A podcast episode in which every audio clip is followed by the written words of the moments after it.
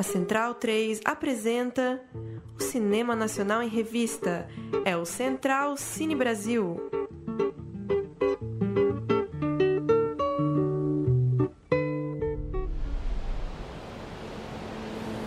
O mar é esse profundo silêncio.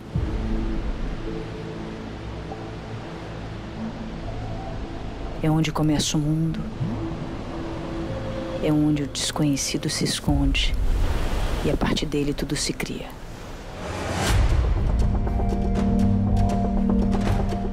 Como é que tá indo? Tá escrevendo? Tá indo bem? O céu e o inferno ao mesmo tempo. Alô, amigos ouvintes da Rádio Central 3, começando mais um Central Cine Brasil, nosso programa quase sempre semanal sobre cinema brasileiro aqui na querida Rádio Central 3. Eu sou o Lucas Borges, mais uma vez ao lado de Murilo Costa e Ju Heredia para falar de cinema nacional e para falar da Mostra Internacional de Cinema de São Paulo, que começa no dia 22 de outubro, vai até o dia 4 de novembro. E o primeiro filme sobre o qual falaremos, o segundo, na verdade, né, porque o companheiro Paulo Silva Júnior não está aqui com a gente hoje, mas já gravou um programa anteriormente sobre Casa de Antiguidades. Hoje a gente fala, o segundo filme sobre a mostra que a gente fala aqui é Mulher Oceano, de Jim Esganzela. Boa noite, Lucas. Boa noite, Jim, Ju. Muito bom estar aqui falando de mostra, né? A gente acompanhou tanto a mostra como espectadores ali presencialmente e agora pela primeira vez vendo de casa, né? Uma experiência um pouco diferente, mas interessante também. Dá para ver mais filme, né? Sim. Muito bom estar aqui com vocês hoje e é isso aí. E muito bem-vinda, Ginha. Obrigado por nos atender. É um prazer ter você aqui conosco. Olá, pessoal. Prazer todo meu. É um privilégio, um privilégio poder falar sobre cinema, sobre a mostra. Para mim é um momento de alegria. Obrigada pelo convite. Obrigado você. Antes de passar a palavra para o Murilo fazer a primeira pergunta, uma breve sinopse aqui desse filme que tem o mar tão presente, um filme tão feminino e tão cheio de água, cheio de oceano, né? Mulher Oceano trata sobre uma escritora brasileira que acaba de se mudar para Tóquio e se dedica a escrever um novo romance, instigado pelas experiências dela no Japão e pelas últimas cenas que ela presenciou no Rio. Ao mesmo tempo, a gente tem uma outra pessoa, uma nadadora de travessia oceânica, que passa por seus dramas e enfrenta mudanças em sua vida no próprio Rio de Janeiro. É o encontro entre essas duas mulheres com o oceano as unindo.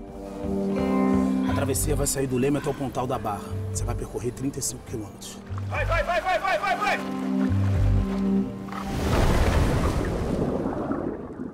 Mulher Oceano está na Mostra de Cinema de São Paulo e foi o vencedor do prêmio de melhor longa-metragem na competição internacional do Porto Femme International Film Festival de Portugal. Palavra com você, Murilo Costa. Jim, eu achei muito interessante o modo como as histórias vão se entrelaçando no seu filme. E existe até uma sonoridade que se repete no nome das personagens. A gente tem a escritora Hannah preparando um livro sobre a Ana, que é uma nadadora, e ao mesmo tempo a gente conhece também a história das amas, as mulheres mergulhadoras japonesas, que estão ali quase como em um mini documentário inserido no meio da ficção. E como um traço em comum, todas essas mulheres têm uma obsessão, uma relação misteriosa, quase mística com o mar. Isso está até no nome, né? A Ana, Ana, Ana, as amas, mulheres do mar, como o filme explica em japonês. Então eu fiquei bem curioso para saber dessas três histórias, qual foi a primeira que surgiu para você? A primeira ideia mesmo, antes de você começar o roteiro, partiu da escritora, da nadadora, ou foi dessa história real das mergulhadoras japonesas? E como foi surgindo o entrelaçamento dessas tramas? Nasceu quase conjunto, de forma conjunta, conjuntamente, a vontade de trabalhar um duplo, trabalhar duas mulheres, dois personagens que são semelhantes e que vivem em lugares opostos do mundo. No caso, até a semelhança no nome, uma semelhança física, que seria da Hannah e da Ana, que brincar com o duplo, e ao mesmo tempo essa grande paixão, que é uma paixão minha, em relação ao mar. Eu queria muito falar sobre o mar. O mar, ele é um elemento central na minha vida. Eu sonho com o mar. O mar, é, para mim, é, é motivo de aprendizado, de transformação, de alegria. Então, o mar é, foi algo que veio junto com essa vontade de dirigir, é, cada vez mais forte, foi crescendo, crescendo, crescendo. Eu senti que era necessário estar dentro desse meu primeiro projeto, o mar. Então, ele entrou como esse elemento que une essas duas mulheres, que é, permeia, que fala do inconsciente, que fala dessa força do feminino, que fala da transformação, tudo de forma sutil, como o mar pode ser, né? O mar ele é profundo, abismal e ao mesmo tempo ele pode ser absolutamente leve, calmo, transparente, né? Então, eu usei a metáfora do mar para falar sobre nós, seres humanos, né? E, e o processo de evolução e transformação. E as amas, elas vieram foi, foi nesse processo de descobrir o roteiro, de pensar sobre o roteiro, escrever sobre o roteiro e também a decisão de filmar no Japão, que elas vieram com uma força muito grande. São mulheres, como você mesmo disse, ama significa mulher do mar. São mulheres que dedicam a sua vida ao mar. Praticamente todas as amas, elas têm, os japoneses no geral, assim, a principal religião do Japão não é o budismo, e sim o shintoísmo. Então é o culto à natureza. E a, o mar, elas realmente é uma entidade, é, é uma força da natureza muito presente. E elas cultivam isso, elas reverenciam o mar, elas têm um respeito absoluto ao mar. E elas vivem do mar, até de uma forma direta, porque é do sustento da, né, que elas tiram através do mar, sustento da vida delas, e ao mesmo tempo elas passam pedaço enorme da vida delas dentro do mar, né? porque elas mergulham um ano inteiro e param de mergulhar durante três meses, digamos assim, o auge do inverno, porque o inverno elas ainda mergulham, mas quando o inverno, está muito rigoroso, elas param de mergulhar. E no passado, elas mergulhavam nuas. Imagina o que é isso. Que, que mulheres são essas, né? Que mergulham, e mergulham até hoje de uma forma, sem nenhuma tecnologia, mergulham com uma cordinha presa a uma boia, e iam até o fundo do mar sem equipamento, sem cilindro, sem nada. Pegavam conchas, abalones, que são frutos do mar, que são muito caros na, no Japão, e outros frutos do mar, e subiam. E tudo isso segurando o ar no pulmão. Ficavam às vezes um minuto, um minuto e meio embaixo d'água, sem nenhum tipo de equipamento. Então, são mulheres que têm uma relação profunda com o mar, um conhecimento e uma intimidade muito grande. Então, a, a minha personagem, a Hannah, ela vai beber nesse universo, entender essas mulheres e a relação delas com o mar, e ao mesmo tempo é, se fortalecer, porque é um, também é um filme que fala sobre isso, você se reencontrar, você encontrar sua verdadeira essência. E eu quis filmar de forma absolutamente documental, sem interferir na realidade das amas. É realmente mostrar como é que elas são, como é que é a realidade delas, trazendo isso para a ficção, mas de forma documental. Então, nesse momento, o filme, a ficção e o documentário se encontram. Jim, é, mais uma vez obrigada por você estar aqui com a gente na Central Cine. Parabéns pelo filme. E o seu filme foi um dos poucos que eu assisti nessa quarentena e pensei: uau, caramba, como eu queria ver esse filme na telona do cinema. Porque além das imagens belíssimas ali, a gente tem que falar da direção de fotografia assinada por André Guerreiro Lopes, temos a parte sonora do filme, que eu fico imaginando que assistir no cinema ele vai trazer a sensação e a experiência de imersão, né? Porque o filme ele, ele traz um pouco isso também de, de você sentir ali imerso naquele mar e, e também naqueles sentimentos, né, das personagens. E, e para mim, o que eu senti do filme é que ele tem três personagens principais que se misturam, que estão ali, né? Como até o, o Murilo já comentou, que é a Hannah, a Ana e, e o Mar. E aos poucos o filme vai entregando, vai mostrando quem são esses personagens, e a gente vê um olhar interno para as, no as nossas fragilidades, como você mesmo até falou agora, a essência, a busca dessa essência e principalmente a transformação, né? dessas personagens. E como você está tão envolvida desde a produção, no roteiro, direção, atuando, a minha pergunta vai muito assim: quem é a Hannah, a Ana ou a Jean? o que que elas têm é, de você ali ou de você dela? Enfim, será que que dá para separar o personagem ou não? Eu gostaria que você comentasse um pouco sobre isso. Legal, Ju. Acho que você tocou num ponto muito bacana. Na verdade, são dois pontos interessantes, mas para mim também é muito interessante você falar sobre a questão do filme ser visto numa tela grande. Eu, eu filmei pensando no cinema. Nessa possibilidade de imersão da tela, né, de você assistir no escuro, dessa relação é, íntima com a tela, sem interrupções, né, a parte sonora feita pelo Edson Seco, que é incrível, ela é pensada assim para ser num 5.1, que você escuta isso é, numa sala de cinema, o som do mar, os graves, tem uma série de nuances que você perde completamente assistindo numa tela pequena de um computador. Claro que é uma outra experiência, não quero dizer que não possa ser muito bacana, sim, pode, mas é uma outra experiência. Já é também... é bacana, já é bacana ver. Imagina no cinema, já é bacana ver. Pois é.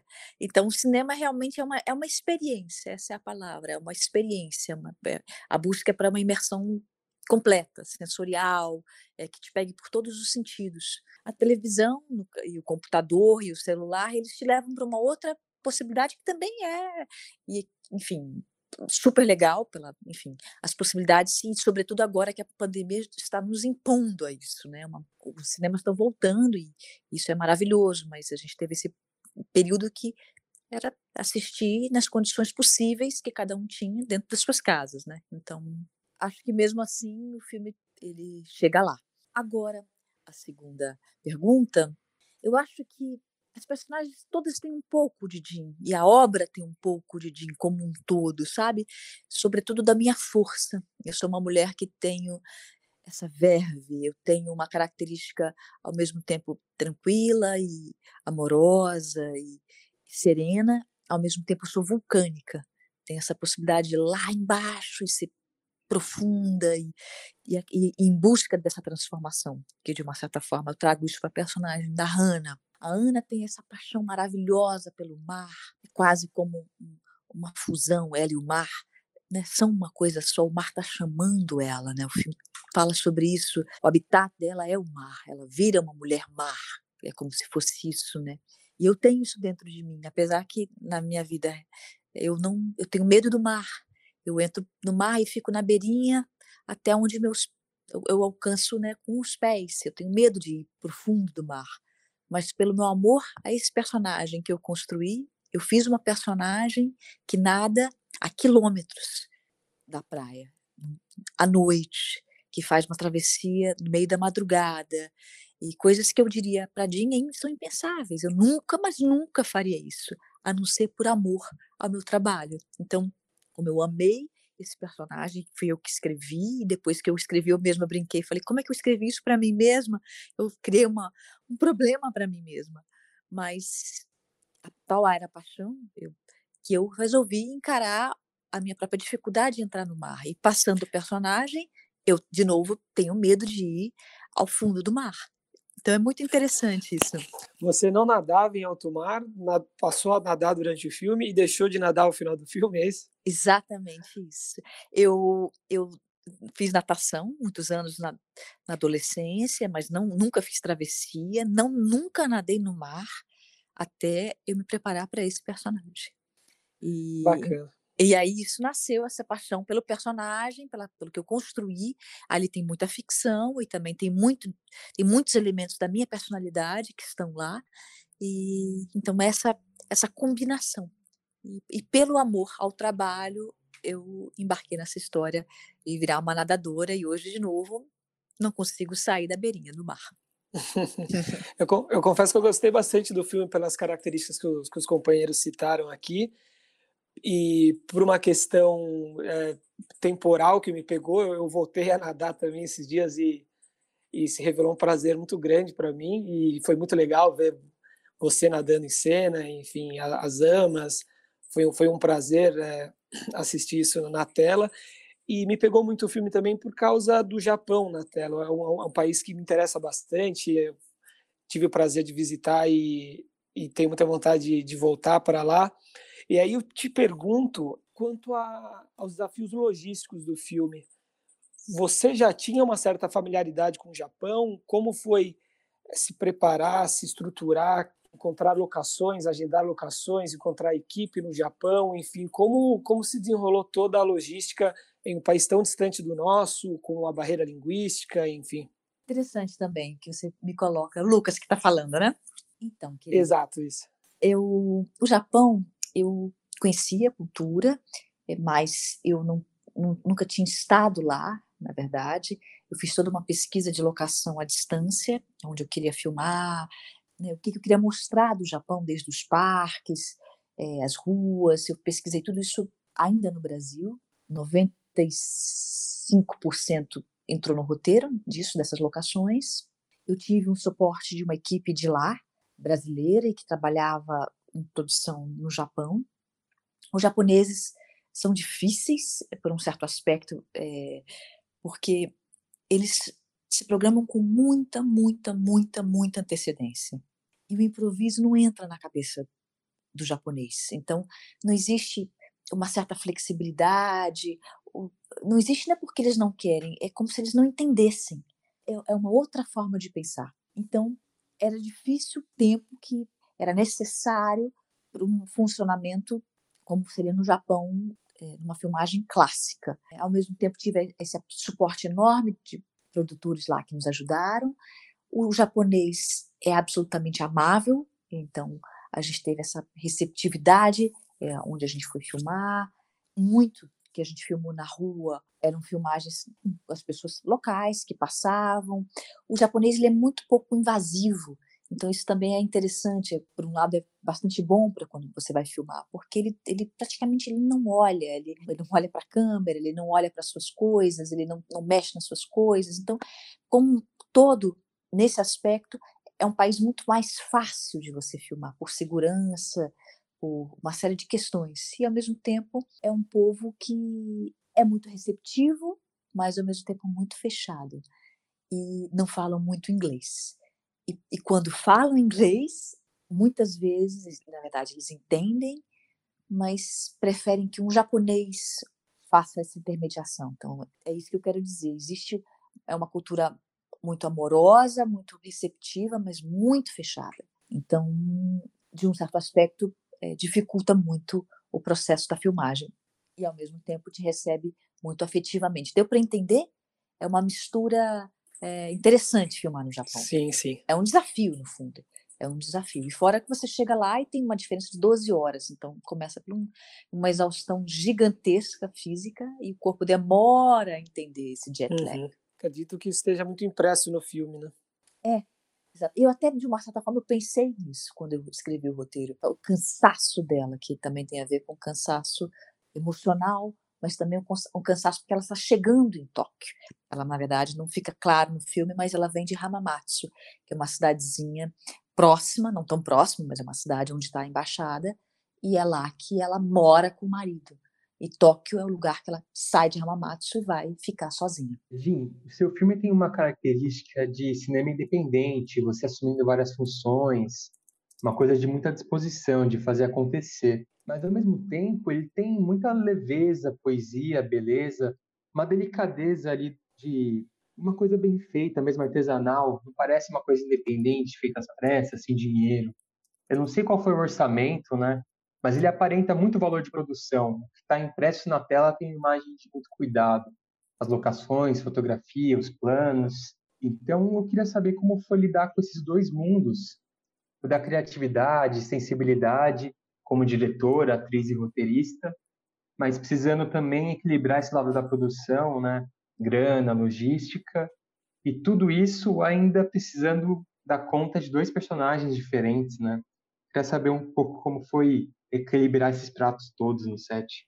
É interessante isso que você coloca, porque eu acho que essa síntese chama-se Jim. Ao mesmo tempo que eu tenho isso que você fala, é uma produção de baixíssimo orçamento, com uma verba restrita, sobretudo porque eu fui filmar num país caríssimo, que é no Japão.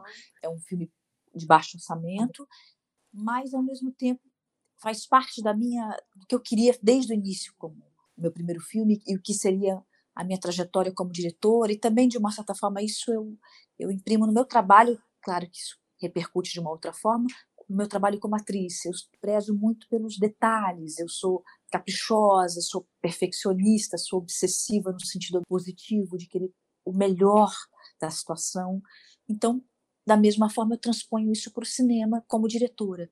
Eu, mesmo com uma verba limitada, que era uma verba restrita, o acabamento, o pensamento nos planos, o lado poético, a delicadeza, tudo isso estaria junto, imprimindo esse filme que você viu, que eu acho que no final das contas é o resultado do que eu sempre quis e que eu acho que é uma característica minha, da minha personalidade mesmo. Então, para mim, independente, quando você fala cinema independente, ele tem a ver com isso, com essa necessidade, essa urgência de querer fazer a obra, ou seja, de você não esperar pelo momento ideal e as circunstâncias ideais, com o orçamento ideal, e sim fazer com as possibilidades reais que estão à sua frente. E dentro disso, fazer algo incrível, que eu quero dizer, o melhor daquilo.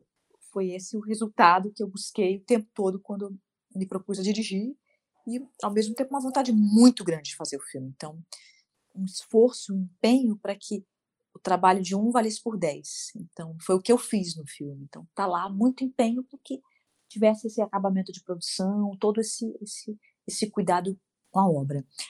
É um desafio, sim, dirigir e atuar. São muitas demandas e, ao mesmo tempo, para mim, é uma extensão, porque eu concebi o personagem, então ele já estava dentro de mim, era, era mais fácil eu, dirigir, eu fazer o personagem do que eu dirigir alguém, o que eu queria, né? Eu já escrevi pensando na minha própria atuação, como é que, eu, como é que isso ia acontecer. Então, para mim, era uma extensão muito orgânica. O, o lado difícil era eu conseguir também energia para dirigir, que foi prioridade, dirigir. Então, estar o tempo todo vendo o vídeo assiste, ver os enquadramentos, decidir os enquadramentos e depois me colocar em cena fazendo as cenas, assistindo depois estava perfeito, repetindo a cena.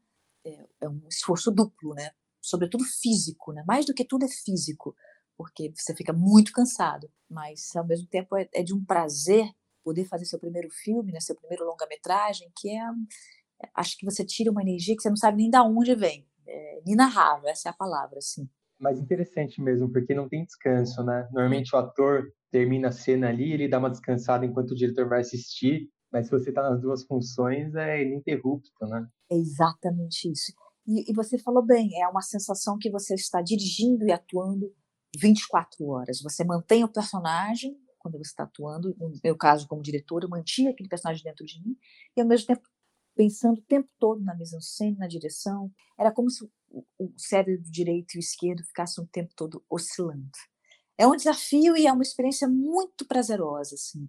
É até mais difícil você, para mim foi, as cenas que eu tinha que dirigir e sobretudo com mais de um ator, né, três, precisamos três atores, quatro atores, eram mais difíceis para mim do que atuar sozinha numa cena longuíssima.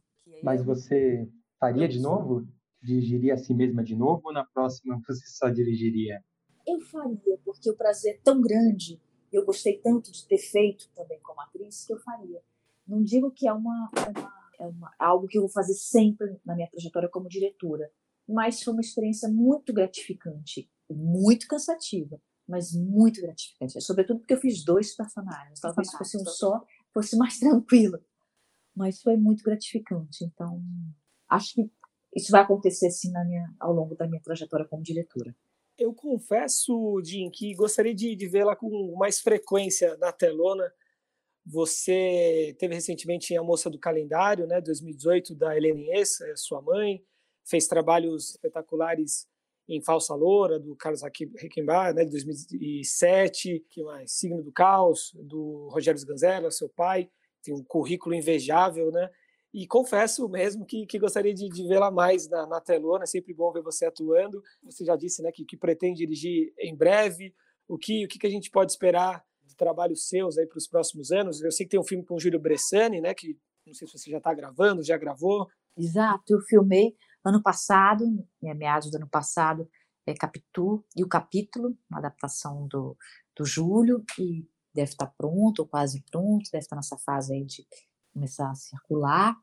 Tem outros filmes também que você não citou que eu fiz, que foi, por exemplo, Os nas Trevas, A Volta do Bande da Luz Vermelha, que é um, enfim, a continuação do Bande da Luz Vermelha que eu fiz. É, muitos outros, né? Eu citei poucos aqui. Não tem problema algum.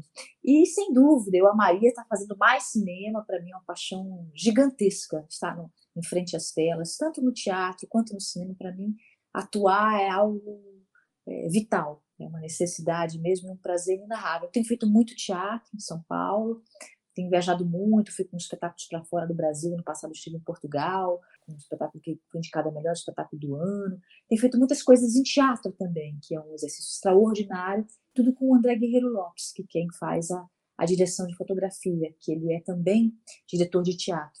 Então, sinto necessidade e vontade de fazer mais cinema, sem dúvida. É, Para mim é sempre um prazer gigantesco. Que bacana.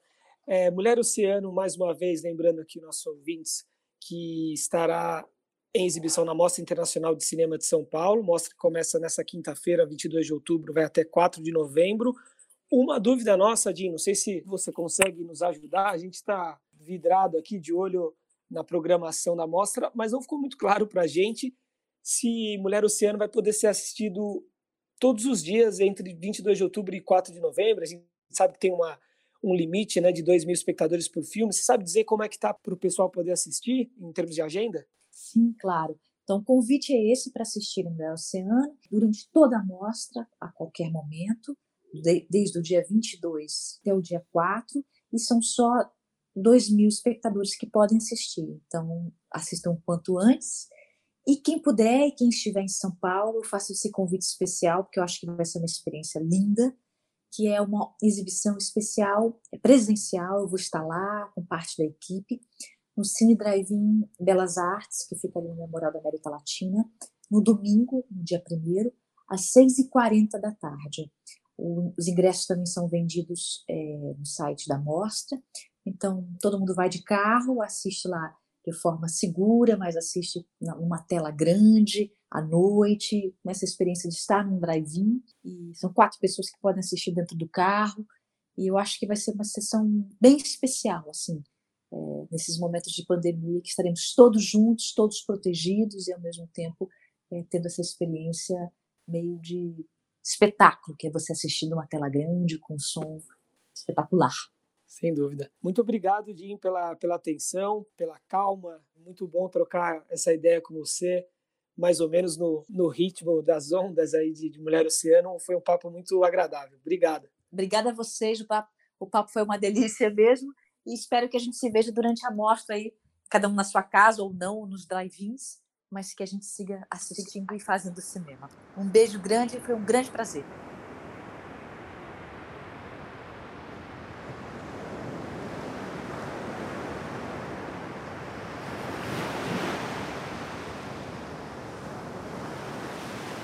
Muito bacana o papo com a Jean, é interessante, né? Como o filme acaba sendo autobiográfico, ela, ela imprimiu várias características da, da, personalidade dela nos personagens do filme. Me chamou atenção essa placidez mesmo, essa doçura da, da Jean atuando no filme e como ela é, ela é assim também, né? Pessoalmente aqui no, no, na nossa conversa, muito interessante e muito agradável o filme, o papo é verdade, né? Como você falou, parece as ondas ali do mar, ela tem uma cadência gostosa na voz, fala bem, papo bem legal. O filme vale bastante a pena.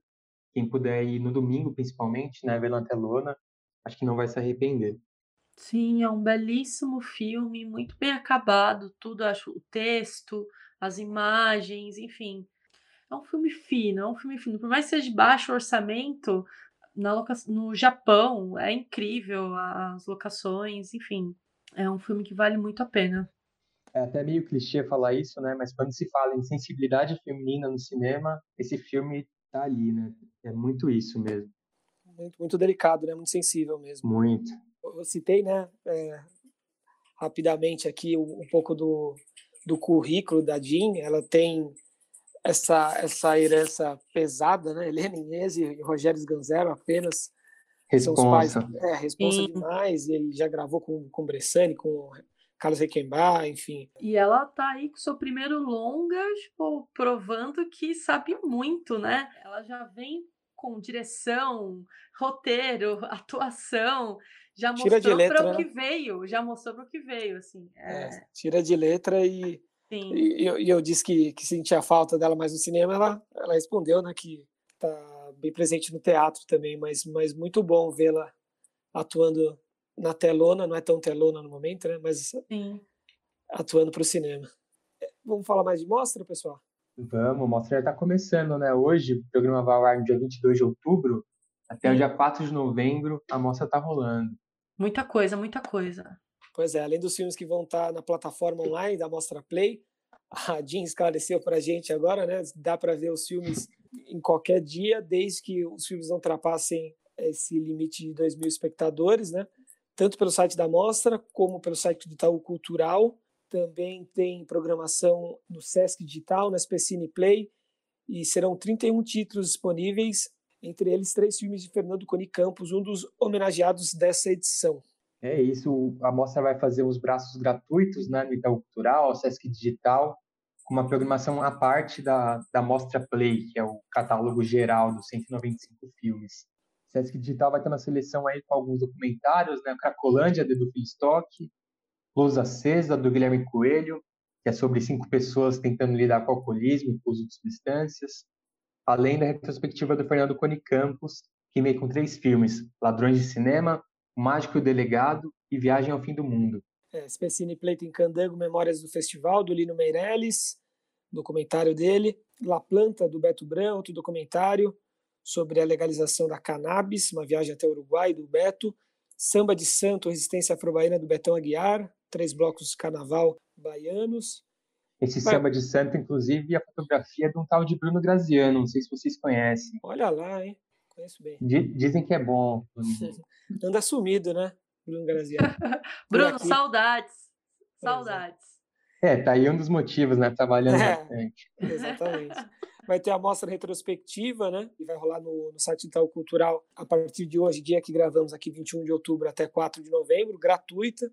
Tem o excelente Aero Hotel Cambridge, da Eliane Café, Mulher do Pai, da Cristiane Oliveira, o maravilhoso Pitanga, do Beto Brant e da Camila Pitanga, tudo é projeto de Joana Mendes da Rocha e Patrícia Rubano, e tudo que aprendemos juntos do Sérgio Machado quem vai pegar o caso de intimidades na mostra já é do Pitanga, né? Conhece melhor a carreira do Antônio Pitanga, esse ícone do nosso cinema. É isso aí. Toda a programação internacional também rolando, enfim, muita coisa boa para ver na mostra. E ainda tem, é tudo verdade rolando, o resquício, né, Murilo? Tem um restinho de programação online ainda, até o dia 7 de novembro no Sesc Digital.